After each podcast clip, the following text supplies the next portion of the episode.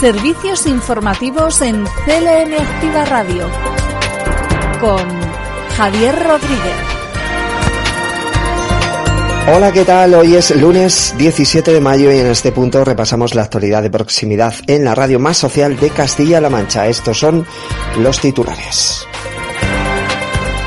Los datos del viernes arrojan 292 nuevos casos por infección de coronavirus se van a llevar a cabo acciones de orientación laboral e itinerarios de inserción para las personas beneficiarias del plan de empleo.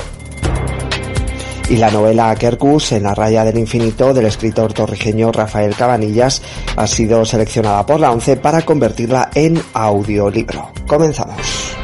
Noticias destacadas de la región.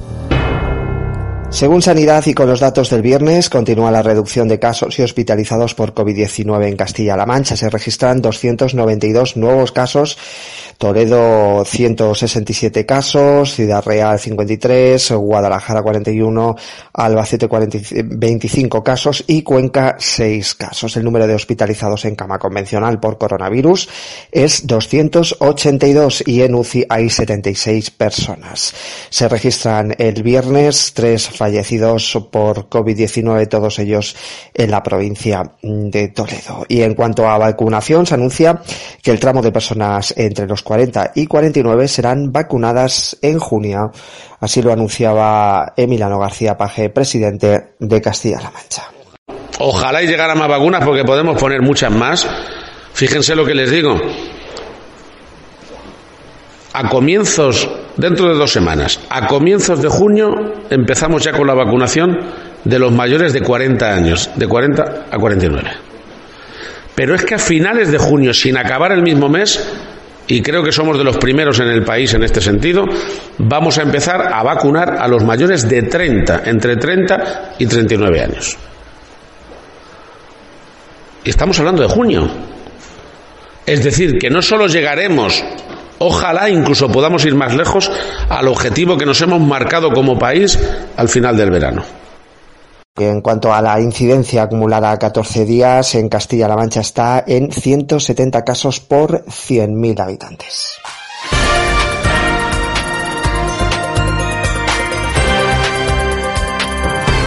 Se van a llevar a cabo acciones de orientación laboral e itinerarios de inserción para las personas beneficiarias del plan de empleo. Así lo anunciaba la consejera de Economía, Empresas y Empleo, Patricia Franco. Incorporamos también poner hoy sobre la mesa y destacar el esfuerzo que vamos a hacer en esas más de 15.000 personas que en este nuevo plan de empleo van a recibir un servicio de, de orientación y de intermediación para su mejora de la empleabilidad. Esto es algo que llevábamos trabajando también desde nuestra llegada al Gobierno, poder incorporar la orientación y la intermediación laboral en las personas beneficiarias de nuestros planes de empleo. Ojalá lo hubiéramos podido hacer también en las 45.000 personas que han sido hasta ahora beneficiarias pero ha sido un reto que nos hemos marcado precisamente también en el momento más complejo, donde tenemos un mayor volumen de personas beneficiarias.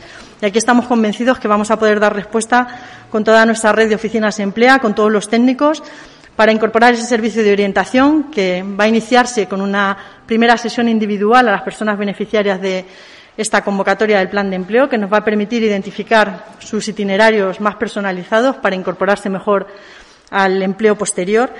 Incorporamos también como personas beneficiarias de estos planes y las incorporamos también a estos nuevos itinerarios de empleabilidad a todas las personas que han perdido su empleo con motivo del COVID. Como ya pasó en la anterior crisis, estamos en una crisis en la que vamos a ver nuevos perfiles de personas desempleadas que hace tan solo unos meses, unos años, no estaban en nuestras oficinas de empleo buscando un empleo. Ojalá consigamos entre todos amortiguar al máximo la contención del empleo, pero daremos respuesta también a todas estas personas que están eh, incorporándose a la búsqueda de empleo desde la dureza de la crisis del COVID. Y en otro orden de cosas, hablando de empresas, se amplía en 3 millones de euros la línea de microcréditos para pymes y autónomos afectados por el COVID-19 en plena pandemia COVID hemos activado otros recursos, como entre otros los microcréditos o micropréstamos a pymes y autónomos. Salimos con 5 millones de euros, lo ampliamos a 10 millones de euros y ya lo hemos ampliado en, vamos, eh, hemos decidido ampliarlo en 3 millones de euros adicionales. Esto para dar respuesta al alto número de demanda que estamos teniendo. Más de 13 millones de euros solicitados, por tanto, pues llevamos a cabo una nueva ampliación para dar respuesta. eh, vamos a debatir y compartir los instrumentos financieros regionales que hemos puesto a disposición del tejido empresarial antes, eh, durante la pandemia y, como digo, en el nuevo marco de los fondos. Antes de la pandemia eh, pusimos en marcha en el año 2017 el programa Financia Adelante. Es un programa que ha servido para dar respuesta a más de 21 millones de euros invertidos en cerca de 91 millones de euros que han eh, recogido las empresas privadas en nuestra región. Eso significaría que uno de cada cuatro euros que invierte el gobierno regional realmente eh, permiten apalancar cuatro euros en nuestra comunidad autónoma, lo cual es una magnífica inversión. Volviendo al plan de empleo, ayuntamientos y diputaciones pueden solicitar a partir de mañana martes este plan de empleo. Servicios informativos. CLM Activa Radio. Y se retoma la agenda de grandes exposiciones con la inauguración de la muestra pintura de los artistas Jorge Galindo y Pedro Almodóvar. Eh, la presentación se realizó eh, hace unos días y estas eran las conclusiones de la consejera de Educación, Cultura y Deportes, Rosa Ana Rodríguez, sobre esta muestra y sobre las que vienen a continuación. Hoy inauguramos la exposición Pintura, una exposición que, es el comienzo de la agenda expositiva que vamos a realizar el Gobierno de Castilla-La Mancha, el comienzo de esa agenda de las grandes exposiciones que van a iniciarse a partir de esta. Por tanto, es una exposición que tiene un doble valor. De una parte, el hecho de que es la puerta de entrada a las grandes exposiciones de la Junta y de otra, desde luego, la indudable calidad que tiene eh, el conjunto de las piezas que hoy vamos a, poder observar desde hoy hasta el día 5 de septiembre. Son casi 30 eh, lienzos, tenemos esta obra que hoy podemos presenciar.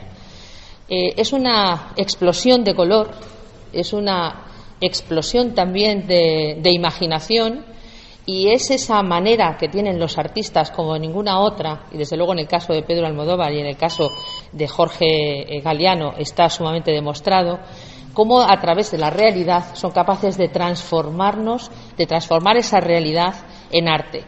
Porque los objetos que vamos a ver son objetos cotidianos, la exposición Pintura se compone de casi una treintena de obras de gran formato realizadas durante varias semanas de trabajo conjunto entre el pintor afincado en Borox, Jorge Galindo y el cineasta Pedro Almodóvar. Son grandes cuadros, uno de ellos de más de 11 metros de largo por 5 de alto que cuelgan en los magnos espacios del crucero del Museo de Santa Cruz de Toledo, dialogando con esta arquitectura tan singular. Servicios informativos en CLM Activa Radio. Y con motivo del Día Europeo de los Parques Naturales, que se va a celebrar el próximo 24 de mayo, José Luis Escudero, eh, que es eh, consejero de Desarrollo Sostenible, ha dado cuenta de una serie de actividades que se han organizado. Se trata de visitas y rutas interpretadas a lo largo de los principales eh, espacios naturales protegidos de la región.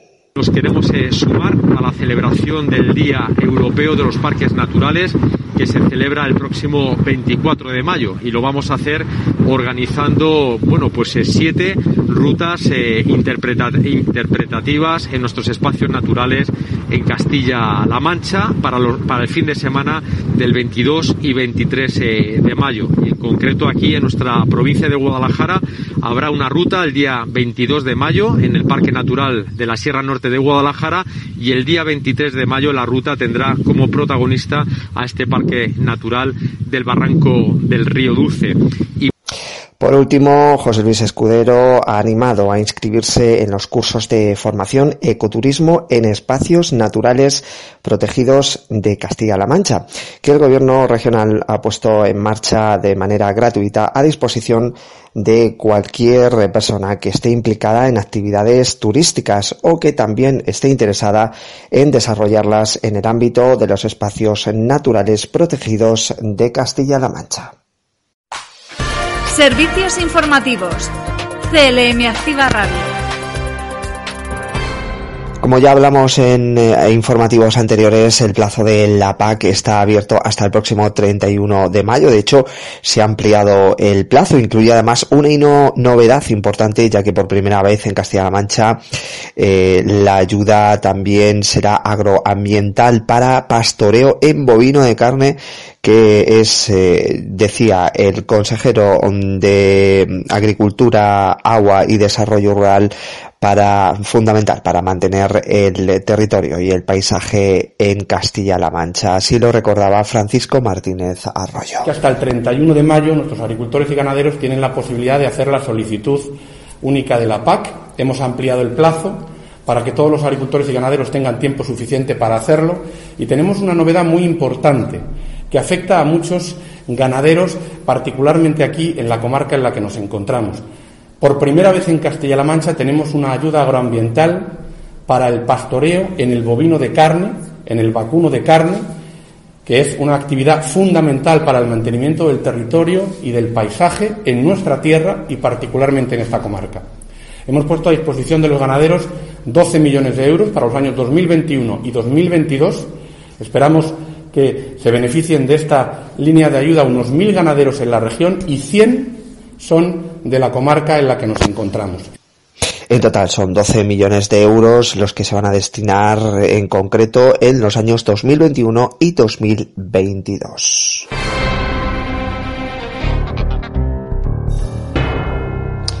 Y esta es una de las noticias en formato breve que les recordamos además que continúa abierto el plazo para las ayudas a la conciliación laboral y familiar en Castilla-La Mancha. Su plazo termina el 31 de octubre. Se destinan para ayudas a personas trabajadoras en situación de excedencia laboral o reducción de jornada de trabajo para el cuidado de hijos o para el cuidado de familiares. Ayudas por la contratación de personas trabajadoras para el cuidado de hijos eh, o familiares. Se pueden solicitar por parte de personas trabajadoras por cuenta ajena en el caso de la línea 1 o en el caso de las ayudas de la línea 2 serán beneficiados eh, tanto trabajadores por cuenta ajena como los trabajadores autónomos dados de alta, de alta en el régimen especial de trabajadores autónomos. Las solicitudes se van a poder presentar preferentemente de forma telemática con firma electrónica a través del formulario incluido en la sede electrónica de la Administración de la Junta de Comunidades.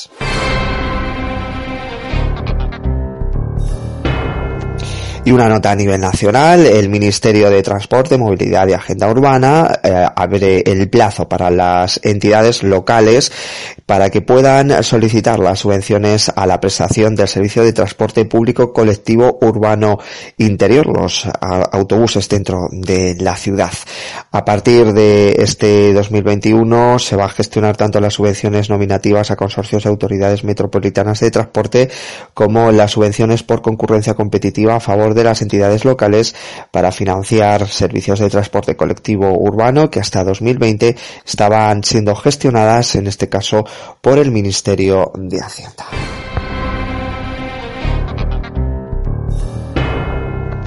Y es el momento de repasar las noticias por provincias. Noticias en CLM Activa Radio. Las noticias más destacadas en Albacete, se prepara el proyecto de rehabilitación del centro de mayores de Tobarra con una inversión de algo más de 400.000 euros. También hay una propuesta de puesta en funcionamiento de la nueva depuradora en la localidad. Así lo avanzaba el delegado de la Junta, Pedro Antonio Ruiz. Y afortunadamente, gracias a su tenacidad, gracias al gobierno de Minero García Paje, que ha priorizado en los fondos europeos la primera depuradora en priorización que se ha presentado a Europa ha sido la de Tobarra, con un importe de 6,2 millones de euros que en los próximos años puede ser una realidad. Es mucho dinero, es mucho esfuerzo administrativo que hay que hacer, pero es una realidad. Que ya tenemos preparado el proyecto, para invertir en el centro de mayores de Tobarras 413.000 euros, que van a significar cambiar las cubiertas, las bajantes, la climatización, sustituir las ventanas de madera por, por material que es totalmente, eh, que, que, ahorra energía, con eh, cristal climalid, en definitiva, los aseos, todo lo que en un momento nos pidió la alcaldesa, porque aunque sea una titularidad nuestra, sin duda alguna este es un centro emblemático para las personas mayores de Tobarra. Por otro lado, se convoca en La Roda el concurso Arte Joven La Roda de Música, Baile y Graffiti dirigido a personas entre 12 y 35 años. El concurso es de ámbito regional. La participación en este certamen podrá realizarse a título individual o grupal. En la modalidad de música y baile se han estipulado dos categorías, menores de 12 y 17 años y adultos de 18 a 35 años, siendo única en el apartado de graffiti. La temática en de los tres casos es totalmente libre y el plazo termina el próximo 25 de junio. Noticias en CLM Activa Radio. Las noticias más destacadas en Ciudad Real. El consejero de Agricultura, Agua y Desarrollo Rural, Francisco Martínez Arroyo, ha visitado Almadén y ha abordado la importancia de que la oficina agraria de las oficinas agrarias de la región, como la OCA de esta localidad, se hayan convertido en espacios seguros para las mujeres víctimas de violencia de género. Son lugares en los que ellas se van a sentir acompañadas, protegidas, en los que se les, en los lugares en los que se las va a comprender y se las va a intentar ayudar.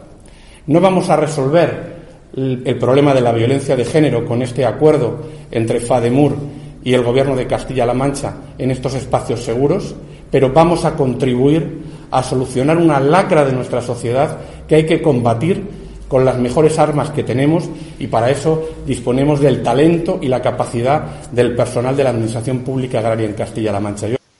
Y nos vamos hasta Valdepeñas. Su ayuntamiento ha difundido a través de los centros educativos un vídeo didáctico con el objetivo de acercar a los estudiantes de todas las edades el yacimiento vivero Cerro de las Cabezas. La iniciativa pretende dar continuidad a las visitas guiadas para estudiantes que se realizan a este concurso del patrimonio arqueológico que se han visto paralizadas durante este curso escolar por la pandemia del COVID-19. El bastión, la canaleta del desagüe o la casa de las pizarras van a ser eh, protagonistas en este vídeo y también los eh, ejes temáticos del Centro de Interpretación del Yacimiento como el paisaje cultural, la arqueología científica, la casa del alfarero, la arquitectura monumental o el rito de la muerte. Noticias en CLM Activa Radio. Las noticias más destacadas en Cuenca. La Junta de Gobierno Local del Ayuntamiento de Cuenca ha aprobado el proyecto técnico de las obras para los carriles bicis de Hermanos Becerril y Juan Carlos I. Se trata de dos proyectos que fueron seleccionados en su momento dentro de los presupuestos participativos del consistorio. En el caso de la implantación del ciclocarril de Hermanos Becerril y Juan Carlos I, va a discurrir desde el cruce de la Ronda Oeste hasta el cruce de la calle Julio Larrañaga, centro, eh, centrado en el carril de la derecha en ambos sentidos de la calzada principal. Por su parte, el segundo itinerario ciclista uniría la avenida San Ignacio de Loyola en su cruce con la calle Herbas y Panduro con el carril bici existente en el campus universitario. Es, como decimos, uno de los dos, eh, dos, es uno de los dos proyectos que han sido seleccionados dentro de los presupuestos participativos del consorcio de la ciudad de Cuenca. Noticias en CLM Activa Radio. Las noticias más destacadas en Guadalajara. Hablamos ahora de inversión en el consorcio de residuos de la Diputación de Guadalajara, que ha destinado algo más de 400.000 euros para ampliar la logística de los centros y estaciones de tratamiento. El vicepresidente primero de la Diputación de Guadalajara y diputado responsable del Consorcio de Residuos, Rubén García, ha recepcionado los nuevos vehículos incorporados a este servicio para mejorar la capacidad de transporte y gestión de los residuos sólidos urbanos en la provincia. El Consorcio de Residuos ha adquirido nueve vehículos de transporte, seis semirremolques, dos cabezas tractoras y un camión para traslado de contenedores, con una inversión total de 429.900 euros. En conjunto, estos nuevos vehículos aumentan la capacidad de transporte de residuos residuos sólidos urbanos en 434 metros cúbicos. Un esfuerzo que estamos realizando desde el Consorcio de Residuos Urbanos y, por supuesto, desde la propia Diputación de, Guadalajara para actualizar y poner en valor la, capacidad que tiene esta planta de, Torija, esta planta de residuos, junto con los eh, puntos limpios de, la provincia. Son eh, nueve eh, nuevos equipos que se incorporan a la flota que teníamos en, en, este momento, una inversión de más de 430.000 euros que harán que, por supuesto, puesto la, planta de Torija funcione de una manera más correcta, más fácil y desde luego también para ponerle más fácil a los, ciudadanos y a las ciudadanas el hecho de que separar es lo importante, en casa, en el domicilio, para que aquí a Torija llegue de la mejor manera posible y tengamos, por supuesto, una mayor eh, posibilidad de eh, acometer este, esta separación de residuos. Los nuevos camiones del consorcio de residuos se reparten entre los distintos centros y estaciones de tratamiento que gestionan los residuos sólidos urbanos en la provincia de Guadalajara. Es una información de nuestros compañeros de prensa de Diputación de Guadalajara. Noticias en CLM Activa Radio. Las noticias más destacadas en Toledo. La novela Kerkus en la raya del infinito del escritor afincado en Torrijos, Rafael Cabanillas, ha sido seleccionada por la ONCE para convertirla en audiolibro. Las personas invidentes de lengua hispana de todo el mundo podrán deleitarse con esta obra que permite respirar los aromas de los montes de Toledo al tiempo que reflexionar sobre el fenómeno de la España vaciada. Una noticia que llega cuando, por otro lado, la segunda edición de Kerkus ya está agotada, dada su excelente acogida en el, en el mercado. Actualmente ya se está grabando el audiolibro en el que además Rafael Cabanillas dará lectura a un breve fragmento y se estima que aproximadamente en mes y medio esté disponible siendo la presentación oficial en septiembre. Y nos vamos ahora al capítulo de sucesos. La Benemérita nos informa que la Guardia Civil investiga a un grupo de criminales eh, que eh, organizaba eventos de caza mayor en varias provincias. Hay seis personas investigadas, tres de ellas relacionadas con labores de guardería y protección del medio ambiente en la provincia de Toledo. Actuaban en reservas cinegéticas de especial protección como la Reserva Regional de la Caza de la Sierra de Gredos en Ávila o el espacio natural de El Bosque de Río Frío en Segovia.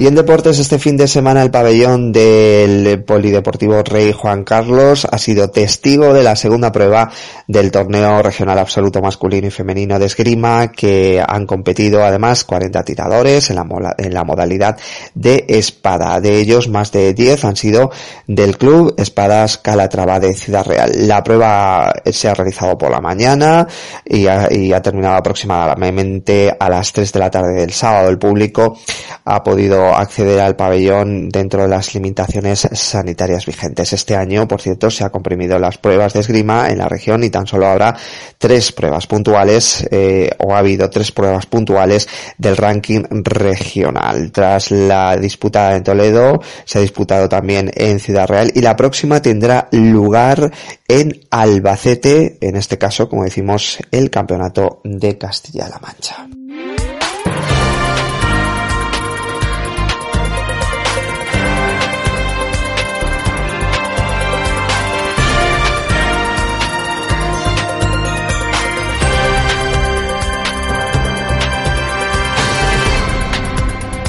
Y el tiempo eh, de cara a mañana seguimos con esta estabilidad, aunque habrá intervalos de nubes altas eh, con mayor nubosidad en el noroeste durante la primera mitad del día.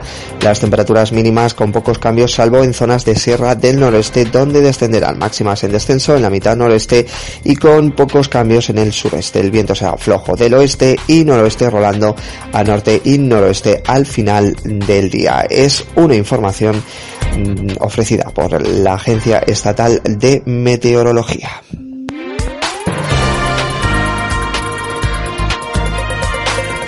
Terminamos con cultura, nos vamos hasta Toledo, en Santa María de Melque, hay una nueva exposición del artista Eduardo González Sepúlveda con, con cuadros al óleo y acuarelas que reflejan su particular visión del Toledo monumental y del sitio histórico. La exposición puede visitarse de forma gratuita, cumpliendo en todo momento con todos los protocolos de seguridad. La muestra está expuesta en Santa María de Melque en horario de 11 a 6 de la tarde todos los días de la semana excepto el lunes.